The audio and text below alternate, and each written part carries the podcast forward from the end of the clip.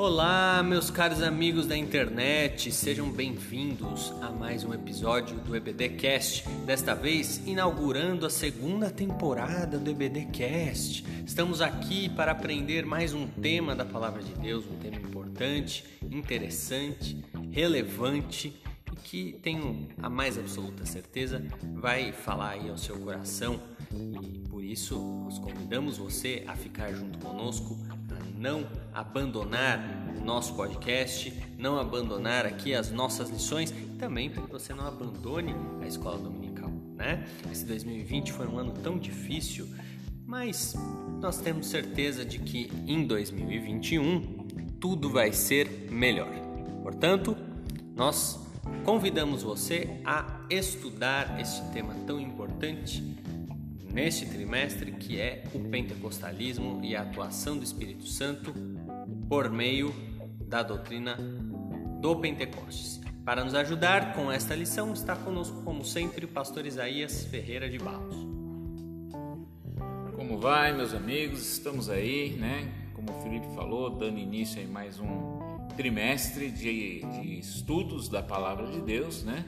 em que estaremos aí estudando as doutrinas pentecostais, né? E logicamente é, falando acerca da pessoa do Espírito Santo, porque uma coisa está ligada na outra, né?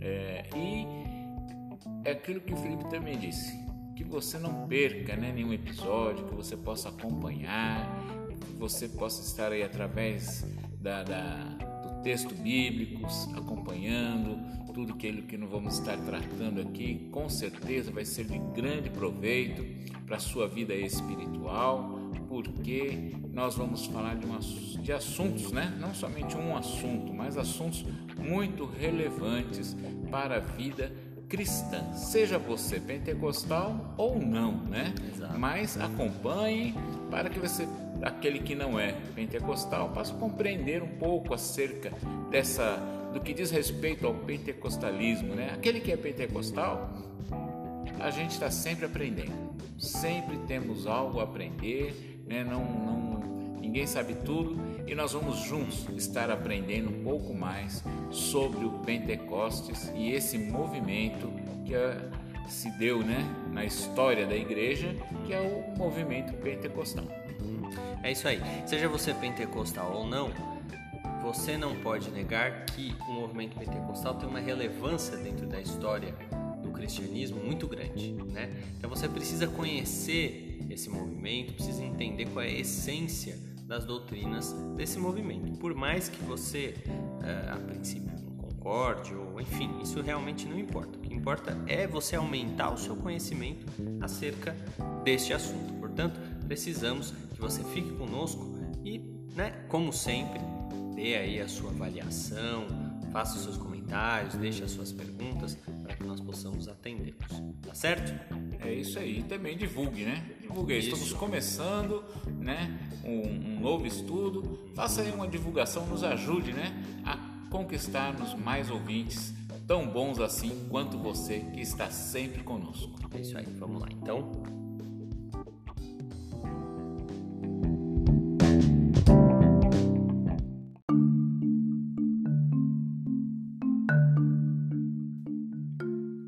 Muito bem, então no episódio de hoje, primeiro episódio desse trimestre, nós vamos falar um pouquinho sobre a pessoa do Espírito Santo. É praticamente um assunto é, impossível, né, Isaías, diante da, da, sua tamanha vastidão, né? Mas vamos tentar aqui dar uma, uma arranhadinha nesse tema, correto? É, o assunto é da pessoa do Espírito Santo é meio esgotável, né? Uhum. É, pensar que, por exemplo, para se chegar à doutrina da Trindade, quanto demorou para a igreja, né? É, realmente discernir e compreender é, o que estava contido na palavra de Deus acerca da pessoa do Espírito Santo, né? Então, o assunto é muito vasto. Então, certamente que nós não vamos esgotar um assunto tão vasto, tão precioso como esse, uma hora, uma hora e meia de podcast. Mas a gente vai aqui tentar falar alguma coisa que possa, quem sabe, né, acrescentar alguma coisa ao seu conhecimento, meu ouvinte, daquilo que seja que diz respeito à pessoa do Espírito Santo. É isso aí. Uh, bem, então vamos lá. Uh, não é fácil, é um tema realmente bastante amplo, nos proporciona desafios, mas é importante que a gente é, fale sobre, sobre essa questão. Primeiro, porque realmente conhecer o Espírito Santo, não apenas na teoria, mas também na prática, é muito importante para que nós consigamos compreender muitas outras coisas né, dentro da palavra de Deus. Não é só uma, uma, uma questão assim puramente teórica, não. Tem muitas coisas práticas que nós só conseguimos entender né, da Bíblia se nós compreendermos a realidade a função do Espírito Santo. Mas vamos lá, Isaías, vou pedir a sua ajuda é, para nós falarmos sobre essa questão, é, porque é, não tem jeito, a gente tem que falar um pouquinho sobre Trindade, né? Falar sobre Espírito Santo, nós precisamos falar um pouquinho antes sobre Trindade, uma vez que o Espírito Santo é uma das pessoas da Trindade, né? E aí a pergunta que eu te faço é: o que significa ser uma pessoa da Trindade, né? Quantas são, por mais que isso pareça é, é, mirim, introdutório, é importante né, a gente é, dizer aí, contar para os nossos ouvintes é, é, o arroz e feijão dessa, dessa questão, né, desse assunto, e entender se, o, o que, que diferencia umas pessoas das outras, quais são as funções dessas pessoas é, é, e claro aí já direcionando mais o Espírito Santo qual seria a função Espírito Santo, qual seria o papel do Espírito Santo na Trindade? Pois é, a questão da Trindade, na verdade, assim, alguns acham, ah, esse assunto é fácil. Quando a gente fica na, fica na superfície, né, e não leva em conta os questionamentos que existem acerca disso, a gente acha, ah, tá bom, o Espírito Santo faz parte da Trindade, amém, e tudo bem. É, do ponto de vista de você aceitar, da aceitação, sim. Né? Mas muita gente tem dificuldade com a compreensão disso, né? Quando ele tenta, né? É, haja vista que existe aí seitas, né? Que nos questionam, é, eu já fui questionado nesse sentido, né? Ele fala assim, ah, vocês têm um Deus de três cabeças, né? Uhum. Então, não, não é isso, né? Uhum. É, a trindade, ela está presente no texto bíblico em toda a palavra de Deus é, falta às vezes, talvez, a investigação para compreender isso, né? E, por exemplo, vamos pegar de, de, de cara, Felipe, a, o primeiro capítulo do primeiro livro de Gênesis e o seu primeiro e segundo versículo, que diz assim, né? Que no princípio criou Deus os céus e a terra. Esse é o versículo de número primeiro. Certo. E ali nós já falamos sobre isso, me lembro dessa aula que você trouxe, acho, tenho certeza, foi você que trouxe essa aula. É, não me lembro o tema da lição, já faz um bom tempo, né? Mas nós é, podemos falar um pouquinho sobre essa questão de que dentro do texto hebraico, desse primeiro versículo de Gênesis, né? É, o, o, a, a fala, é, a, a frase ou a palavra a palavra que se refere a Deus, ela está no plural, ela é Elohim, né? enquanto o verbo está no singular. Né? E, se não me engano, não sou especialista em, em hebraico, né? nem um pouquinho, né? é bará. Né? E então, essa palavra, estando ela no plural, ela já tem um significado dessa questão da trindade. Né? E o Espírito Santo, ele está presente no capítulo 2. Né? E o Espírito de Deus se movia sobre a face das águas. Se nós prestarmos atenção no texto, o Espírito Santo é apresentado lá em Gênesis, já no capítulo 1. Né? Muita gente acha que o ministério do Espírito Santo começa só no Novo Testamento, mas não é isso. Né? Talvez a maior compreensão acerca disto né, se dá através do Novo Testamento. Mas a Trindade, que também é uma palavra que não está no texto bíblico, né? E, é, e se questiona isso, né, Felipe? Você sabe disso. Se questiona muito a questão. Ah, a palavra Trindade não está na Bíblia. É verdade, não está na Bíblia a palavra Trindade. Assim como outras palavras também não estão, né? Uhum. Mas é, está inserido no texto é, o como é que eu poderia dizer aí é, a essência disso, né? A essência desse Deus Trino. E ele já começa no capítulo primeiro, né? De que é, esse Deus ele é Trino, né? Na verdade, no capítulo primeiro, versículo 1, ele é um plural, né? E aí nós vamos entender, estudar, compreender isso. E a Trindade nada mais é do que é uma, uma forma com que nós nos referimos a Deus: Deus Pai, Deus Filho, Deus Espírito Santo. São três deuses? Não. Nós temos apenas um único Deus. E esse Deus, ele, ele, ele são três pessoas, vamos dizer assim, né? Uhum. É, falar de uma forma procurando ser mais simples possível. É, é, uma, é uma união né, de três pessoas que são Deus, porque o Pai é Deus, o Filho é Deus e o Espírito Santo é Deus desde sempre. Jesus não se tornou Deus, por exemplo, quando veio ao mundo. Não, ele já era Deus, né? Ele está no princípio da criação. O livro de Provérbios deixa isso muito claro, né? Que ele está no princípio da criação. Então, é, Falar da Trindade é um assunto difícil, não é um assunto fácil, não, né? É, talvez o aceitar é mais fácil, né? A gente aceita porque o quê? Pela fé, né? Uhum. Porque, mas há algumas explicações, algumas algumas apresentações de textos que mostra isso, né? Um dos textos que é muito usado dentro da teologia, né, por exemplo, é o batismo de Jesus, né? Em que Jesus está nas águas, é batizado por João, o espírito desce sobre ele né, em forma corpórea de uma pomba. Não é uma pomba, é uma forma. Né? Uhum.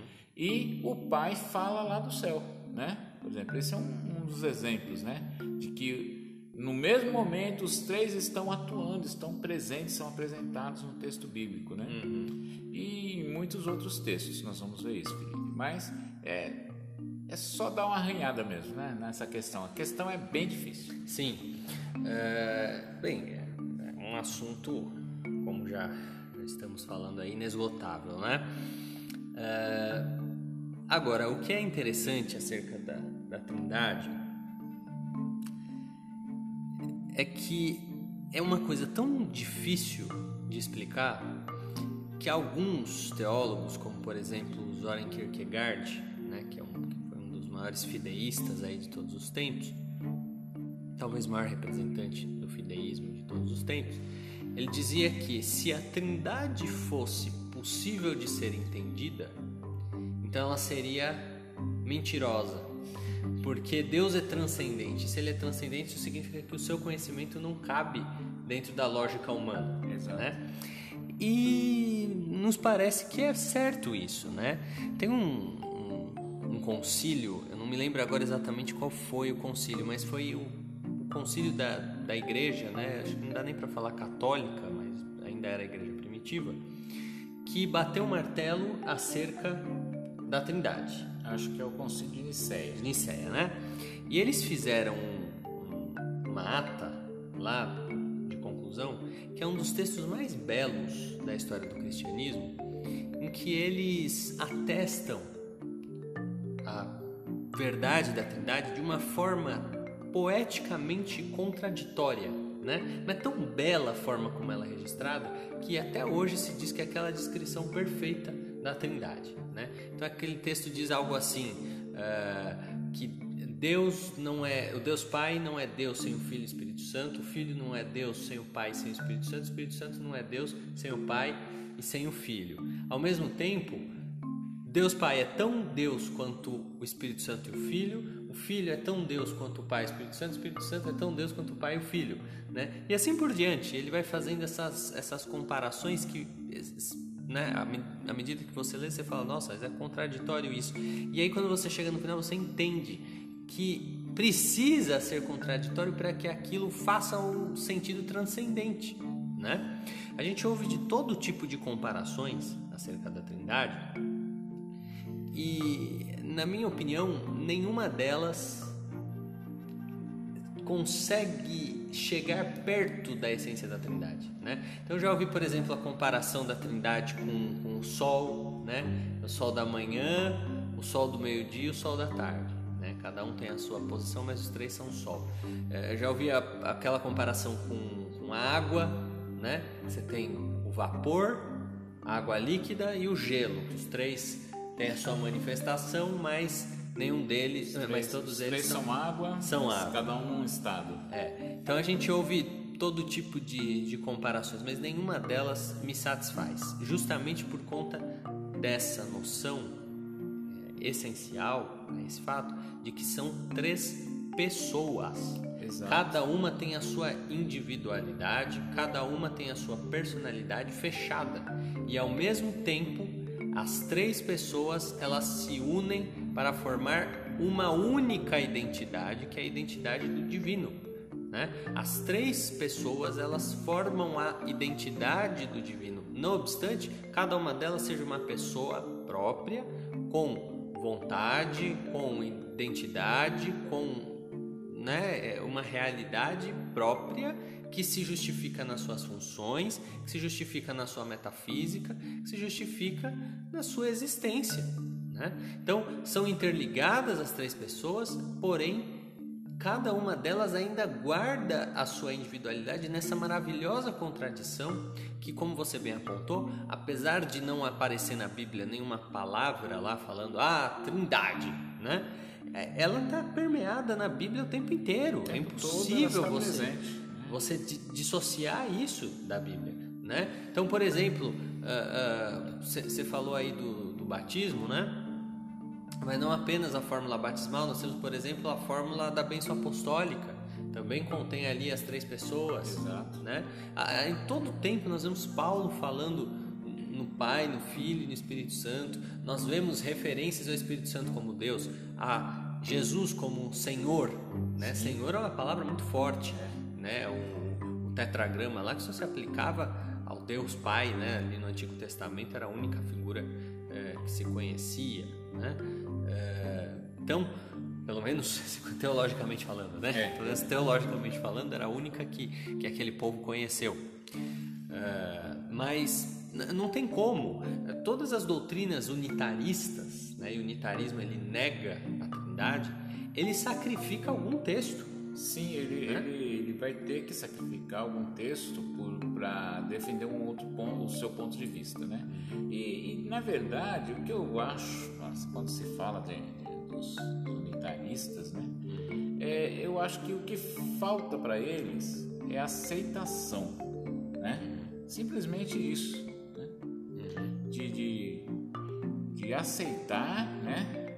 O que está, está expresso no texto, já está ali, não adianta, porque assim, a, a maior parte do que eu li acerca de unitarismo e ouvi, né, é que eles trans, o Espírito Santo para eles é mais uma manifestação do Pai, né, uhum.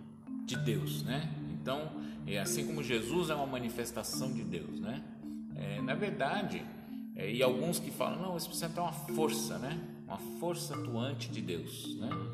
Na verdade, o Espírito Santo realmente é uma manifestação de Deus, né? Porque como você bem falou aí do, do, do texto de, de Niceia, e, e, isso também a gente vê na Bíblia, eu, é, quando Jesus ele usa esses termos, né, ele, ele, mesmo fala isso, né, que eles são um. Ele deixa isso claro. Por exemplo, ele fala, eu e o Pai somos um. Né? Uhum. E ao mesmo tempo ele se refere ao Pai né, como uma pessoa é, é, distinta. Né? Uhum. E quando ele fala do Espírito Santo, se você pegar lá o o Evangelho, principalmente o Evangelho de João, do capítulo 15 até o 17, talvez seja o, o, o textos, os textos bíblicos que mais Jesus fala sobre a pessoa do Espírito Santo. E fica claro ali que ele está falando de uma pessoa, de um, de um que vai exercer um ministério, né? Fica muito claro dentro do texto. Então, é, talvez tenha até algum irmão aí, unitarista, nos ouvindo, né, Felipe? Não sei. Pode ser. É, eu acho que o que falta mais é uma aceitação, né? É, não sei o porquê há essa divergência nesse, nesse pensamento, né?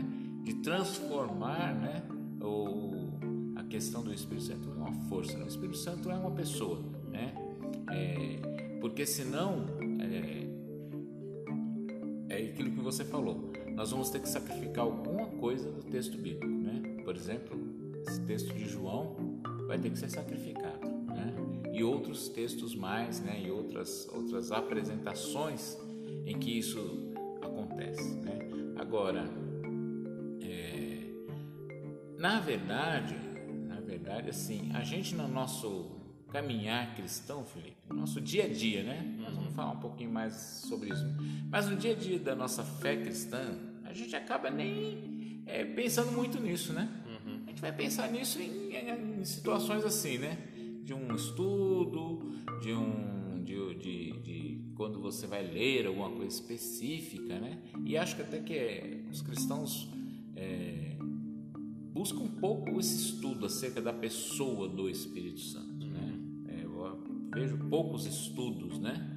É, sobre a pessoa do Espírito ou sobre a Trindade, né? Ou sobre a Trindade. Até algumas coisas apologéticas, né?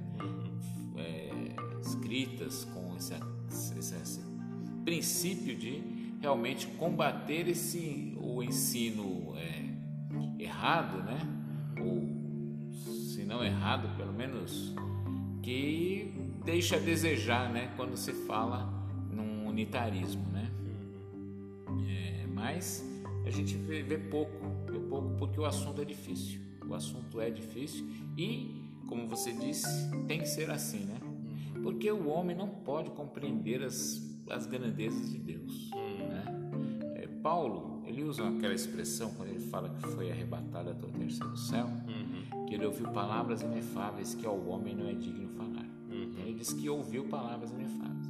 Depois ele fala assim, olha, aquilo que não subiu ao coração do homem, né, que não, que você não imaginou, são as coisas que Deus tem preparado para nós. Aí ele está falando o quê? Das grandezas da, da, do paraíso, do reino celestial, da nova Jerusalém, né? da, da, da, daquilo que ele viu na glória de Deus no terceiro céu. Né? Se é difícil, foi difícil para Paulo colocar em palavras. Ele diz que não consegue, ele deixa claro: não vou, não vou conseguir falar isso né? É, para vocês. Quanto mais você achar que vai discernir em palavras essa essa essa essa essa maravilha seria a palavra é pouca, né? É, mas esse mistério uhum. da Trindade, né? Esse mistério da Trindade é em palavras é muito difícil, Felipe, você achar que vai ah, eu defini, agora está definido, né? Não, você pode o quê? Fazer isso que você disse aí, né? Do texto inicial. Poeticamente falar acerca disso. É isso aí. Muito bem, então acho que deu para a gente fazer um bom apanhado geral acerca dessa questão da pessoa do Espírito Santo. No próximo bloco falaremos da relação do Espírito Santo com as doutrinas pentecostais.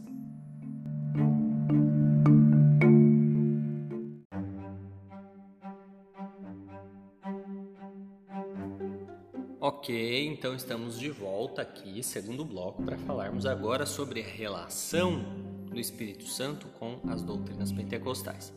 Isaías, podemos dizer, eu acho que tranquilamente, sem medo de errar, que a doutrina pentecostal não existe sem a doutrina do Espírito Santo, correto?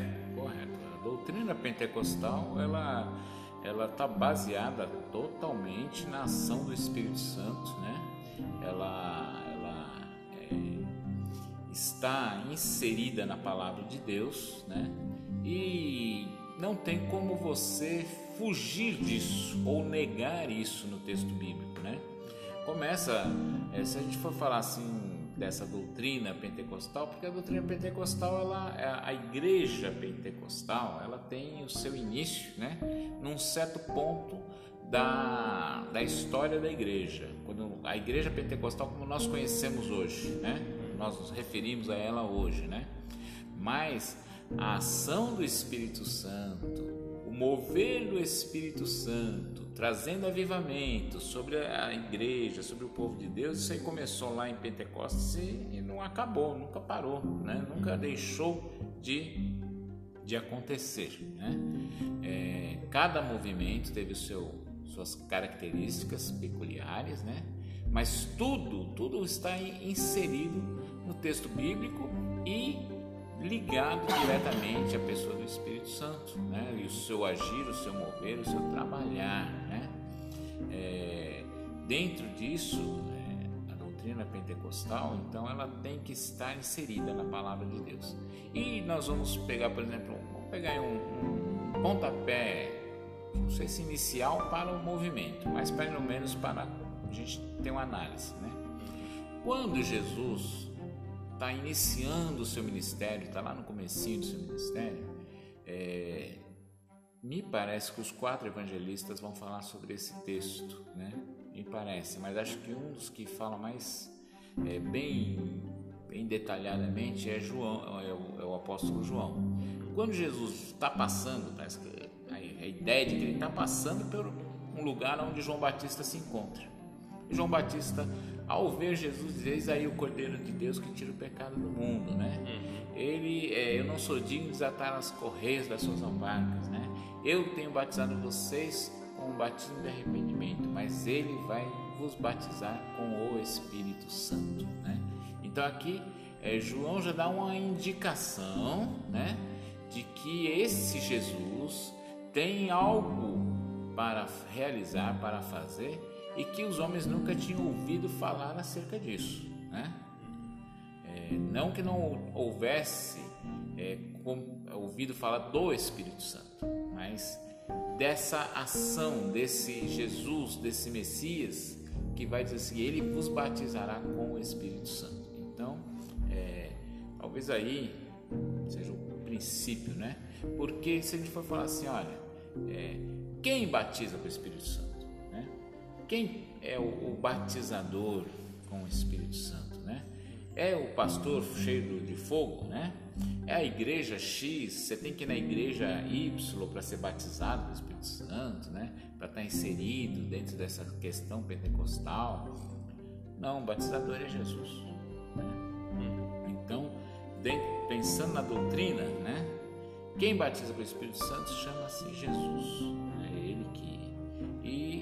Toda a ação do Espírito Santo tem a ver com a doutrina pentecostal. É que muitas vezes as pessoas acham que a doutrina pentecostal é só a questão batismo com o Espírito Santo, falar em línguas e acabou, né? Uhum. A conversão, na, na, minha conversão, na sua conversão, o Espírito Santo estava presente, atuante, e se ele não estivesse, nós não teríamos os convertidos, né? Exato. No sustento da nossa fé, o Espírito Santo, ele que nos sustenta, né? E todo o, o tudo aquilo que o cristão é, o pentecostal, principalmente, negócio de sentir, né, Felipe? É. O pentecostal, ele gosta de, é, do sentimento, né? Uhum. Então, tudo aquilo que é, é, um sentimento válido, vamos dizer assim, né? Real, né? Eu estava conversando com um irmão esses dias e ele me falou acerca da, do, das pessoas que estão afastadas do caminho do Senhor. Ele falou: Olha, Isaías, eu, eu senti de Deus, o Senhor me tocou, né? De começar um trabalho na igreja de estarmos orando pelas pessoas que estão afastadas. Ele falou: a cada 15 dias a gente faz uma oração, né? Se reúne a igreja e vamos dobrar o joelho orar e clamar, né? E Deus tem feito com que essas pessoas venham para a casa do Senhor novamente, né? Então ele, ele falou desse sentimento, né? É uma ação do Espírito Santo. Logicamente que o homem confunde muito seus sentimentos, mas essa, essa você vê que é algo válido, algo do Espírito mesmo, de, porque produziu o resultado que Deus né, colocou no coração dele. Estar orando por aqueles que estão afastados, para que eles voltem para o caminho do Senhor. Então, é, tem muita coisa, né? a doutrina pentecostal, né? Ela, às vezes as pessoas falam, ah, é doutrina pentecostal totalmente diferente da doutrina reformada. Não, não, né? Na ação do Espírito Santo, não. Talvez em alguns pontos, né? Isso aí nós vamos decorrer desses três meses, vamos conversar um pouquinho sobre esses, esses pontos, né? Mas a pessoa do Espírito Santo atuando na vida do crente, né? Porque essa doutrina de que o, da, da ação do Espírito Santo não se dá só no pensamento de, de, de igreja pentecostal, né? Tem um ponto na história que a igreja pentecostal vai se vai, vai, vai vir à existência, vamos dizer assim, né? Da, do ponto de vista que a gente vê hoje. Mas aí nós vamos falar assim, antes não tinha? Não tinha doutrina do Espírito Santo, não tinha ação do Espírito Santo, né? não tinha mover do Espírito Santo? Tinha, com certeza tinha. Felipe, dá aí sua, sua contribuição nesse ponto. Pois é, uh, acho que você falou muito bem acerca da questão, a gente tem pouco a acrescentar, mas uh, acho que é só importante a gente lembrar o nosso ouvinte que o pentecostalismo ele nasce, né, ou tem como base histórica um movimento que se passa ali em Atos 2, né, livro de Atos, capítulo número 2, em que aqueles irmãos estão ali no cenáculo reunidos aguardando né, é, o cumprimento da profecia que Jesus havia feito aos discípulos, que disse que né, esperai e aguardai para que do alto vos fossem revestidos de poder. Eles estavam ali aguardando e aquela época era um período de festas, que era o dia do Pentecostes, que não tem nada a ver né, com o pentecostalismo, nada a ver, nada a ver. A festa dos Pentecostes era uma festa que você encontra lá registrada no livro de Êxodo, né? É, tinha a ver com, com, as primícias e tal, era uma, uma festa lá, uma festa. Uma festa judaica. Judaica, como tantas outras, o Pentecostes era uma delas, era uma festa importante, né? E eles estavam ali na, reunidos, era tempo de Pentecostes, e aí Deus vai e manda o revestimento do poder do Espírito Santo para aqueles irmãos. E portanto, é indissociável o pentecostalismo do Espírito Santo. Alguns dirão assim: poxa, mas se o pentecostalismo tem como base um fato que se deu em Atos 2, por que é que a doutrina mesmo do pentecostalismo só foi nascer lá em 1900, né? Uh, alguns precedentes no final do século XIX, 1800 e alguma coisa, mas só foi nascer de fato ali no começo dos anos, uh, dos anos 1900, começo do século XX. E a questão é que ao longo das eras do cristianismo, muito se discutiu, muito se interpretou acerca da atualidade daquelas manifestações espirituais, né? E se tornou a interpretação padrão, principalmente diante da repreensão que o próprio Pedro faz aos irmãos ali ao final daquela manifestação, de que aquilo tinha sido uma situação excepcional e alguns diriam até restrita aos cristãos primitivos, porque ela teve a sua utilidade ali no movimento inicial dos cristãos, depois ela não, não tinha mais função. O que o pentecostalismo faz em 1900 uh, eh, é resgatar a atualidade da manifestação do Espírito Santo. Então, a doutrina do Pentecostes está diretamente ligada com essa manifestação excepcional do Espírito Santo, né? a partir de Atos 2, nós entramos na era da igreja e a era da igreja é a era do Espírito Santo. Sim, Senhor. Né? Se me permite, Felipe, o Sim. livro de Atos dos Apóstolos, por um tempo foi chamado de Atos do Espírito Santo. A igreja antiga chamou esse livro por um tempo, não vou falar agora de cabeça que data que ele mudou, passou a ser chamado de Atos dos Apóstolos. Mas a princípio a igreja chamava esse livro de Atos do Espírito Santo. Certo. Então, uh, portanto, nós ao entrarmos na era da igreja, na chamada dispensação da graça, nós entramos na era do Espírito Santo. Né? É correto nós falarmos que nós vivemos a era do Espírito Santo. Não que, como você já, já mencionou, né, já disse, que antes não havia a manifestação do Espírito Santo. Sim. Né? Isso é errado. Nós vemos, por exemplo, vários, várias passagens do Antigo Testamento que a Bíblia diz que o Espírito de Deus desceu sobre Davi. Sim, né? Poderoso de Sansão. Isso. E tal. Nós vemos Saul profetizando, né? Isso. E ele profetizou, não era falsa profecia, não, Felipe, não. era do Espírito Santo, sim, né? Sim. Então, nós vemos, e todos os outros profetas Sim, também muitos estavam ali, os profetas usados, né? Bebidos no, no, Espírito Santo. Porém, todas essas manifestações, o, o que caracteriza e diferencia a era do Espírito Santo, que é essa dispensação da graça que nós vivemos hoje, do, dos períodos anteriores, é que em todos esses períodos anteriores, as manifestações do Espírito Santo elas eram uh, uh, pulverizadas né, em momentos uh, isolados. Bem, momentos bem pontuais né, no texto, quando você lê o texto, aquele momento você sabe. Sim. Né? Quando na época da graça, a manifestação do Espírito Santo ela é aberta a todos, né? Todos aqueles que se dispuserem a serem cheios do Espírito Santo, eles terão o poder, né, de manifestar ali os dons espirituais e de cumprir em si próprios a manifestação do Espírito Santo. Nós vemos isso na Bíblia e nós vemos isso na história do cristianismo. Né? Não que, mais uma vez, nós tenhamos experimentado manifestações espirituais apenas a partir dali de 1900 e tal. Não, em toda a era da igreja nós encontramos relatos, embora esparsos, porque a doutrina do Pentecostes ainda não era generalizada, né? Mas nós encontramos relatos de manifestações espirituais. Né? Sim, né? todo, toda a história de avivamento, por exemplo, tem ações poderosas do Espírito Santo. Inclusive, o avivamento não é possível sem o Espírito Santo. Né? Sim. Sem ação do Espírito Santo não é possível avivamento. Uhum. Então, se você pegar um pouco de história de avivamento, por exemplo, o avivamento de Wesley, né? A ação, mover do Espírito Santo é latente ali, né? Você vê, você é, e outras histórias de avivamento, né? Aí aquilo que você falou, Felipe, é uma coisa que eu, eu, eu, eu sempre bati nessa tecla. O movimento que começa em 1900, ele é um resgate dessas questões dos dons espirituais, né? Muita questão dos dons espirituais.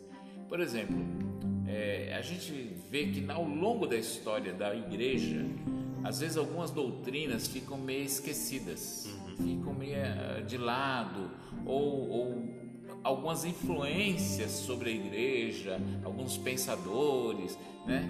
E muda ou se deixa de lado alguma coisa. Por exemplo, eh, nós temos um, um que é recente também isso, se a gente pegar do ponto de vista da história da igreja, né? Dentro da escatologia. Uhum. Na, no movimento dos irmãos, né? É, houve um resgate do que? Da figura de Israel dentro do, do, do texto bíblico e com relação a Israel e igreja, né? E um resgate do, do, da, da, visão, né? Do, do milenarismo, né? Do, do, do pré-milenarismo e um resgate daquilo que é, é o arrebatamento da igreja.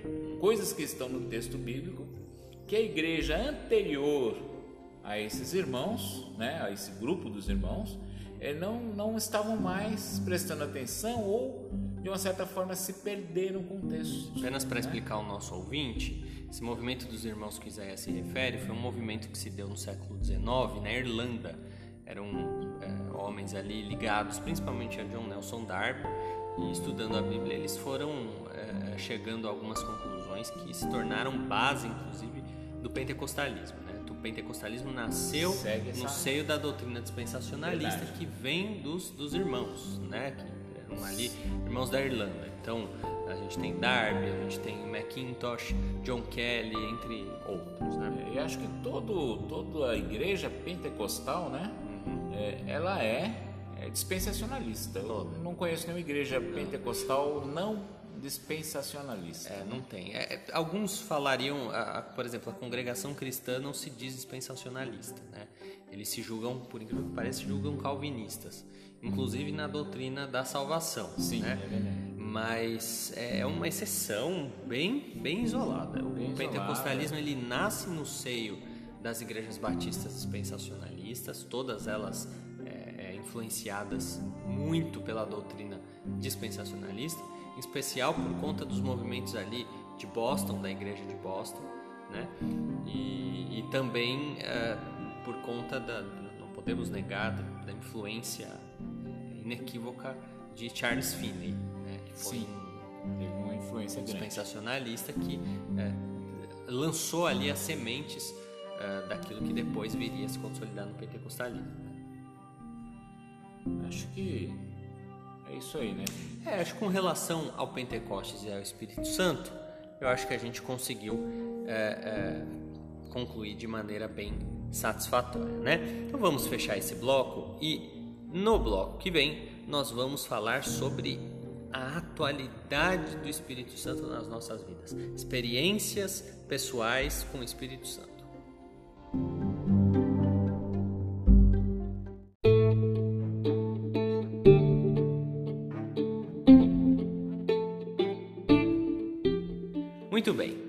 Agora chegamos no terceiro e último bloco. E para introduzirmos aí este bloco, eu queria é, é, trazer à memória um livro de um pastor aí famoso e bastante polêmico na atualidade aí do, do cristianismo brasileiro, né? Mas é um livro que é muito bom sobre o Espírito Santo e se chama Espírito Santo, dois pontos, o Deus que habita em nós.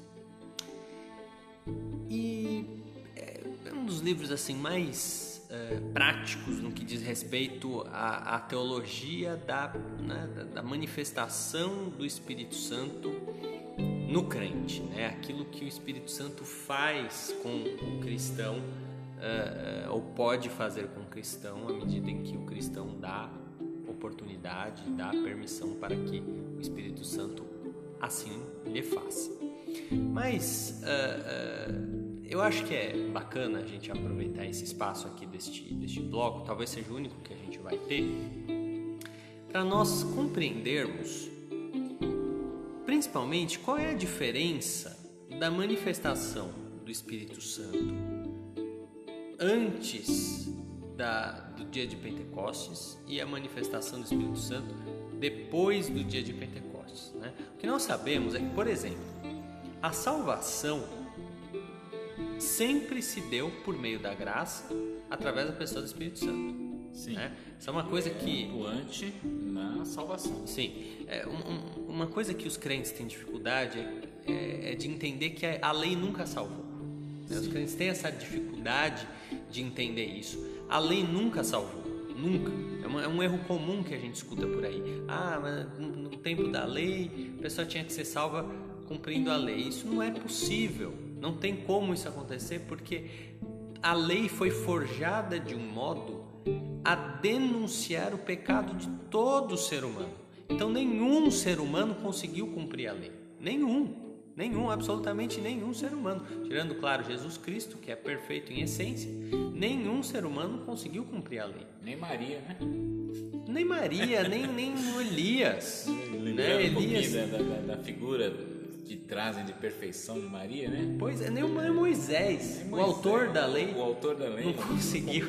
Né? Ele deu ali os seus vacilos. Davi, o grande rei Davi, um tipo de Cristo, né? também pecou ali várias vezes e descumpriu a lei. Então, a lei nunca salvou. Só um detalhe, né, Felipe. Paulo fala no livro de Gálatas que pela lei ninguém é salvo. Perfeito. Então, assim, é, é, nunca, né? Ela nunca salvou. Então, quem que salvava? O Espírito Santo, né? A graça, de, por meio da graça, o Espírito Santo é quem promovia a obra de salvação nas pessoas, né?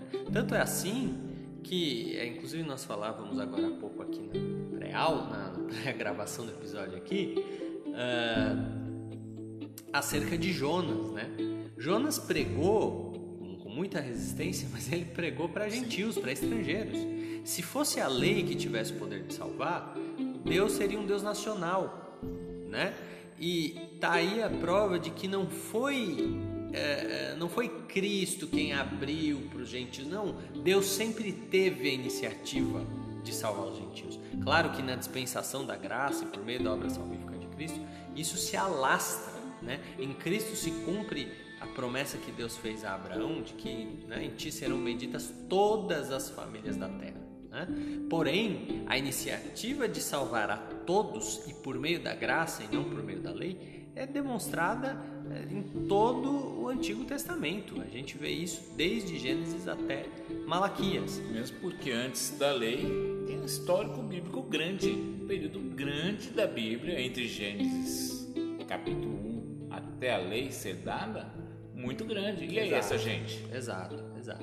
Então esse povo era salvo pela graça. Mas aí a questão que fica, Isaías, é a seguinte: eu vou te passar a bola para a gente conversar sobre isso. O que é que muda na atuação do Espírito Santo? Ou não necessariamente em, né, em essência, mas pelo menos em nível, né?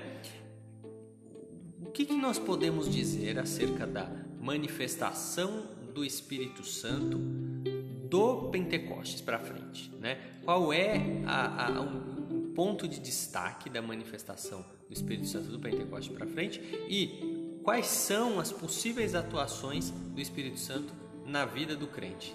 Salvação e é o que mais? O Espírito Santo, ele, por exemplo, ele, ele é objeto da adoração do crente, essa é outra questão complicada, né? Ele faz parte aí, a gente, a, gente adora o Espírito Santo, ele, a pessoa do Espírito Santo recebe adoração. Então, quais são as funções práticas do Espírito Santo? Como é que a gente vê a manifestação disso no dia a dia do crente? Pois é, uma das coisas, vamos falar, pegando o gancho aí da salvação, eu acho que se aplica uma questão chamada abrangência.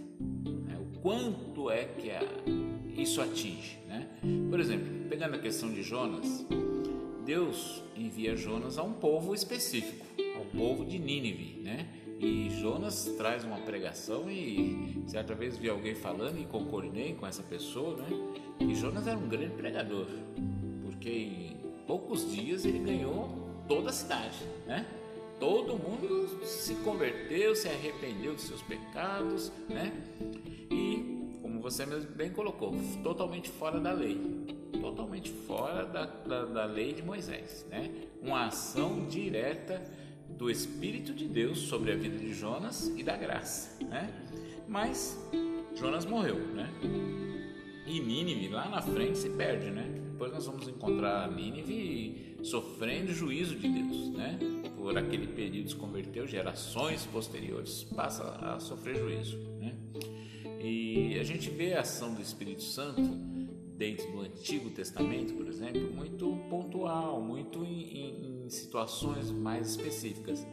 Agora, voltando para o ponto de vista da salvação, né? A salvação pela graça que acontecia no passado, né? Que é, a gente precisa é, é, enxergar isso dentro do texto bíblico, né? É, por exemplo, você vê Isaías é, tendo uma visão de Deus e ele fala: "Ai de mim que sou pecador", né? E ali o Senhor toca nele, né, através do, do serafim com aquela brasa, tal. Aquilo é o quê? Aquilo é graça de Deus para Isaías. Senão ele ia morrer mesmo, né? Ele era digno de morte mesmo, né?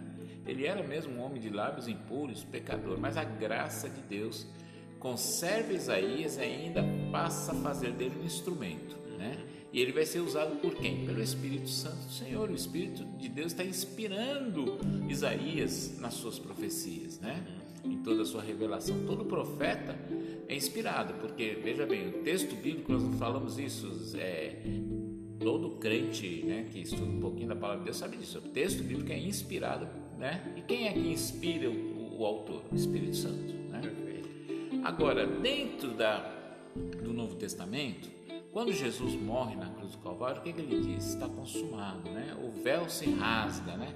Então, é, entramos numa ou, num outro período, numa outra dispensação, né? Olha de novo os irmãos, né? Os dispensacionalistas, né? Hum. O movimento dos irmãos. Né? Entramos numa outra dispensação, dispensação que nós chamamos da graça, né? Em que a porta da graça está aberta, né? Em que o convite é feito, né? Nós vemos isso muito na palavra, no texto bíblico, né? Se alguém quiser, né?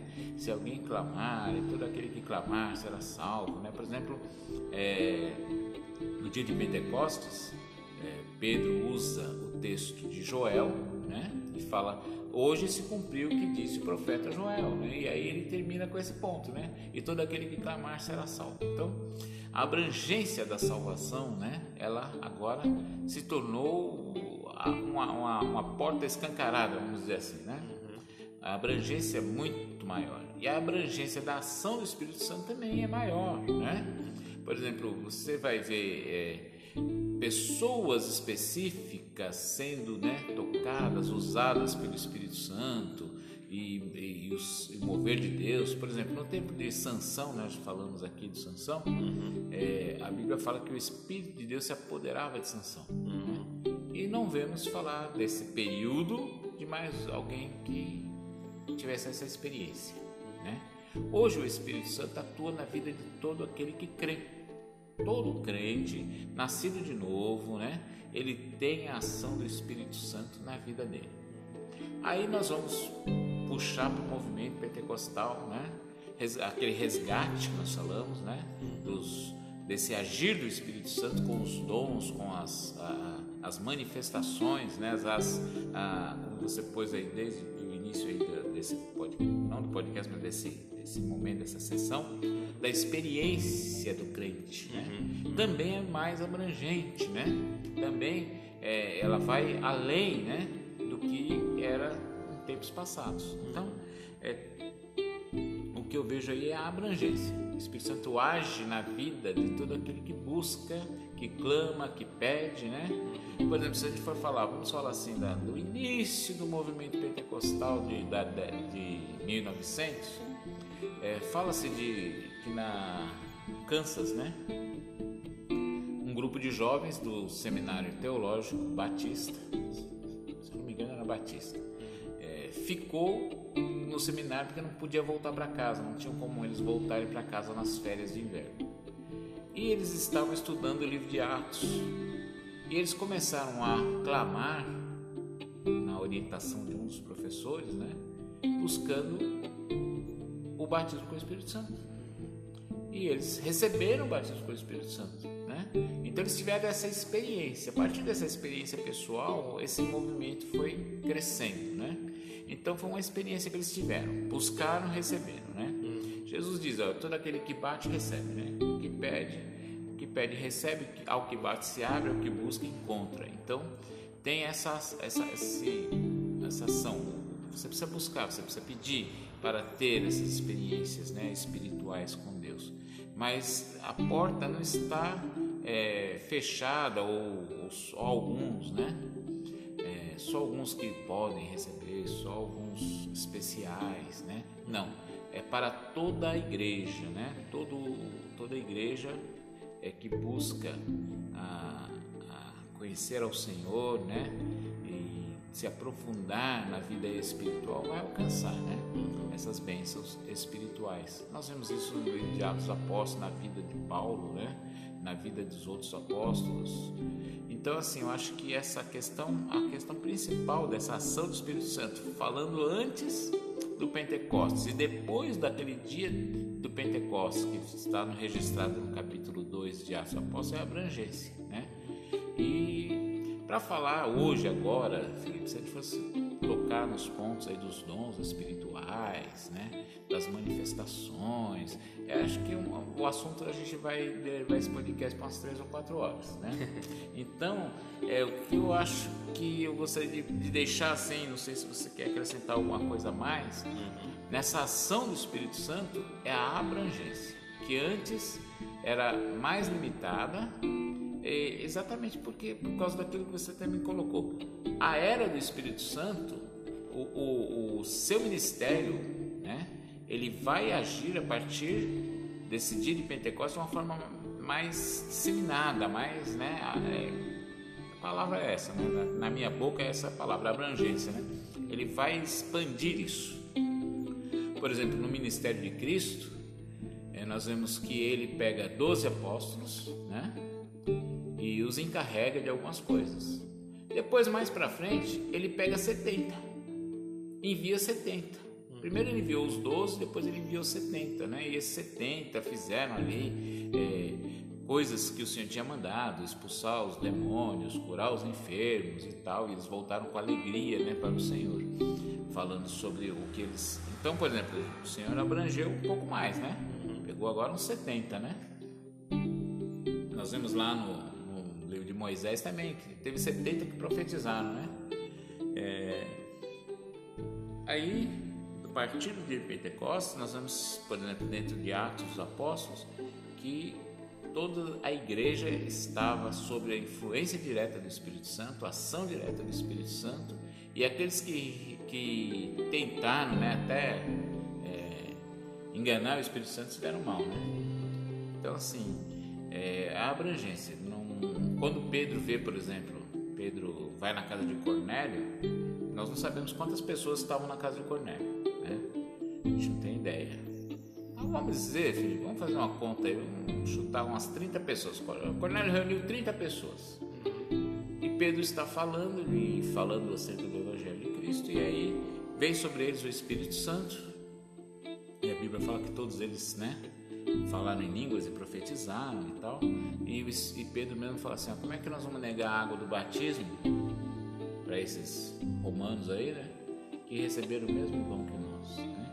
Então veja já ali já o Espírito Santo já iniciou uma obra maravilhosa na casa de Cornélio, né?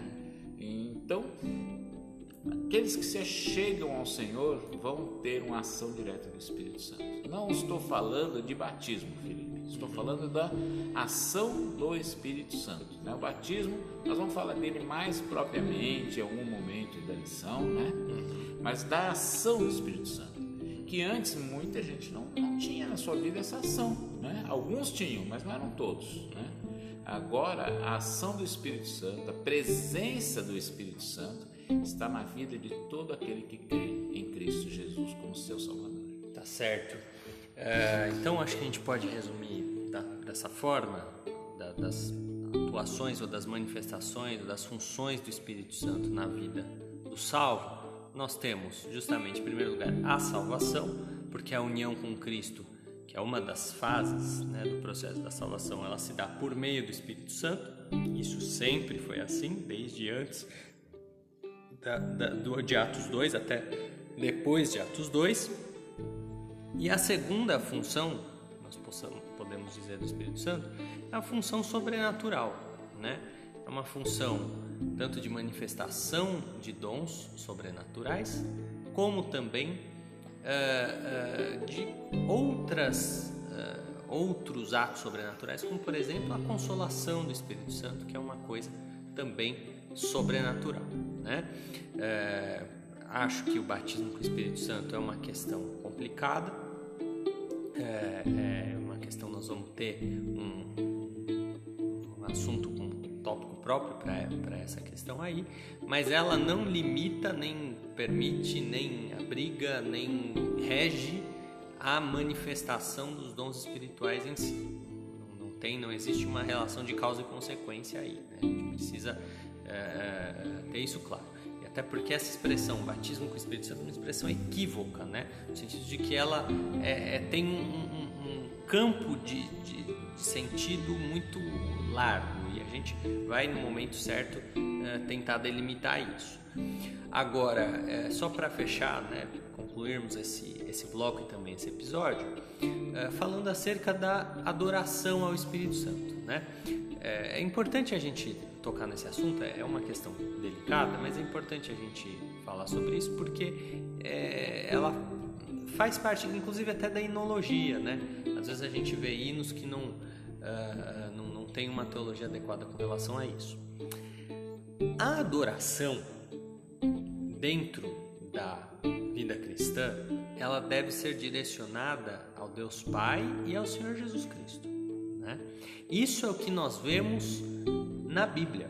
Nós vemos adoração a Deus Pai, nós vemos adoração a Jesus Cristo, mas nós não vemos adoração ao Espírito Santo. E a questão é: é errado adorar ao Espírito Santo? E a resposta é não. A palavra errada né, é forte aqui, não, não é bem uma questão de certo e errado. Não se aplica, né? Errado. É, aí acho que a questão é de adequação. Exato. Né?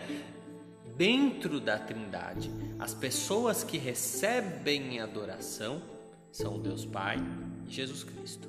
Nós não vemos, você não vai encontrar em nenhum texto da palavra de Deus, o Espírito Santo sendo objeto da adoração. Ele participa sim da adoração do crente, né? Ali atuando dentro dele, muitas vezes interpretando as manifestações, né, do crente e fazendo esse esse elo, esse link, né, com, com, com o Altíssimo. Porém, porém, nós não vemos crentes na Bíblia direcionando a sua adoração ao Espírito Santo, porque esse não é o papel dele. Né? O papel dele é outro, nós já falamos aqui. O papel dele, primeiramente, é fazer a união com Cristo, então habitar dentro do, do crente, como disse aquele livro lá que eu falei no começo, né? O Deus que habita em nós. Então, o Espírito Santo ele tem essa função de habitar no crente, em primeiro lugar. Em segundo lugar, de intermediar manifestações sobrenaturais, acerca das quais nós vamos falar aí ao longo das lições, né? Desde manifestações proféticas, é, a questão das línguas também não vai ter uma lição específica sobre isso, porém é, é uma questão aí que, é, que aparece no Novo Testamento, né? Maravilhas, dons de curas, entre outras manifestações espirituais. Todas elas se dão por meio do Espírito Santo. Então, essa é a função do Espírito Santo.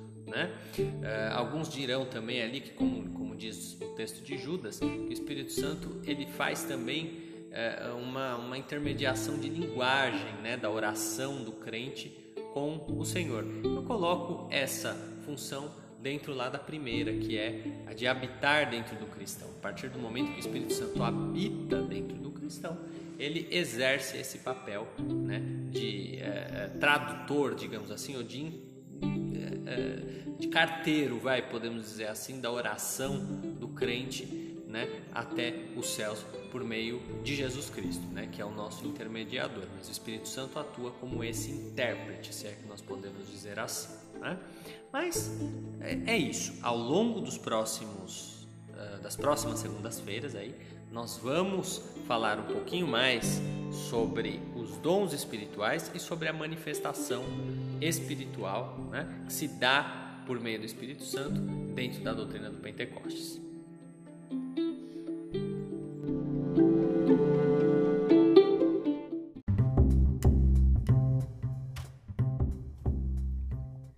E é isso, pessoal. Então, com isso nós encerramos o episódio de hoje. Eu queria agradecer a você que nos honrou com a sua audiência. Para a gente é realmente muito legal ter a sua participação aqui conosco.